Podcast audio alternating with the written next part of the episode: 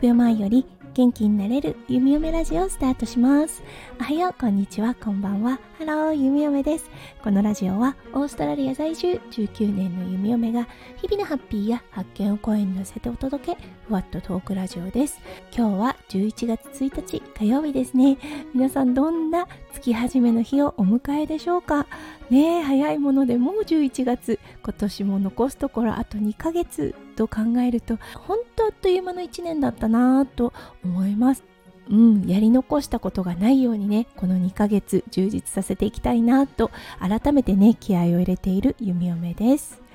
はいそれでは早速ですが今日のテーマに移りましょう。今日のテーマはうん大丈夫って言い過ぎてませんか？についてお話をさせていただきたいと思います。それでは今日も元気に弓嫁ラジオをスタートします。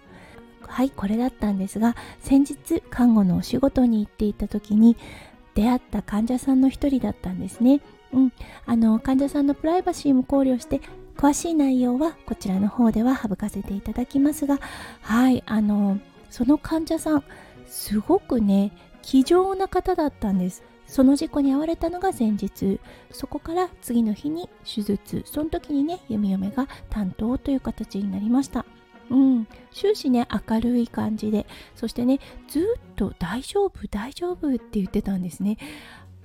あらと思ったんですよね。ちょっと引っかかったんです。その底抜けに明るい感じとかね大丈夫という言葉であったりそうあの It's all okay みたいな感じで言われていたんですね。でなんかちょっと気になってね昨日はねよく寝れましたか？というようなあのちょっとね雑談等もしてたんですよね。そしたらねその患者さんあの昨日はもう本当に寝れなかったのよって言っていたんですね。ああそっか病院だったからちょっと音がうるさくて寝れなかった？って聞いたら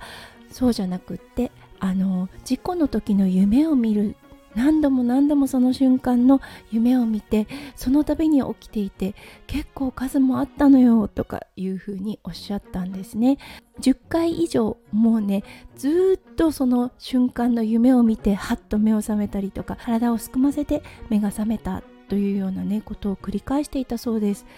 それを聞いた時にね夢を目はっって思ったんですよね。この患者さん多分すごくね精神的なショックを胸に抱えているのではないかなって思ったんですよね。やっぱりねあのどういう事故だったのかっていうのを知るためにですねいろんな質問するんですよね。その事故があった時は1人だったのとか誰かお友達がそばにいてくれたのとかそういう感じでですね。その質問したところはいお友達はいたようだったんですがお友達の方がショックを受けていてもうその子のことが心配で心配でっていう風におっしゃっていたんですよね。すごくねまっすぐで誠実な方だなと思ったんですが自分のケアをまず全くされてないような気がしたんですね。うん、なのでね、あのー、まあ、すごく話しやすい患者さんでもあったので、ちょっとね、弓嫁心配しているってことを伝えさせていただきました。そう、夢に出る、何度も出る、そしてね、何度も体が緊張した状態で目が覚めるっていうのは多分あなた本当に強いストレスを体に感じていると思う。でもねすごく大丈夫大丈夫って言っているからそこにねギャップが芽生えてないかちょっと心配ですっていうことをお伝えしました。そして体に抱えたねストレス大きなストレスですね。それを自分でちゃんと見つめずにそして良くないケースだと全く気づかないまま数年経ってしまった数十年経ってしまったっていう時にね体に受けたストレスっていうのはね別な形で戻ってくるんですね。例えば病気であったりとか例えば精神疾患であったりとか。うん。だからねあのこれはね身をもって体験したことでもあります。だからすごくねあの心配だなと思ったのでちょっとね術前ではあったのですが少しねお話をさせていただきました、うん、そうしたところ患者さんのあの最初のちょっとハイなレベルな大丈夫っていうのが落ち着いてきてあそうかもっていう感じでちょっとね表情が落ち着いてきてそしてねちょっとね意識をシフトさせたんじゃないかなっていうような感覚がありました。弓嫁ができるのはここまでです。そうやっぱりね自分自身を見つめるっていうのは自分自身しかできないものなので、うん、だけどね、あのー、この患者さんを通してだったんですがやはりね自分に与えられたストレスそしてね本当に無視できないレベルの大きなストレスの場合はやっぱりねあのちゃんとそのストレスと見つめ合うそうっていうこともすごく大事だなって思うんです、うん、言うのは簡単です。弓嫁もねあの大きなストレスを抱えた時どちらかというと封印をしてしまって未だに見つめられていないあのトラウマというものがあります。もう脳がねこ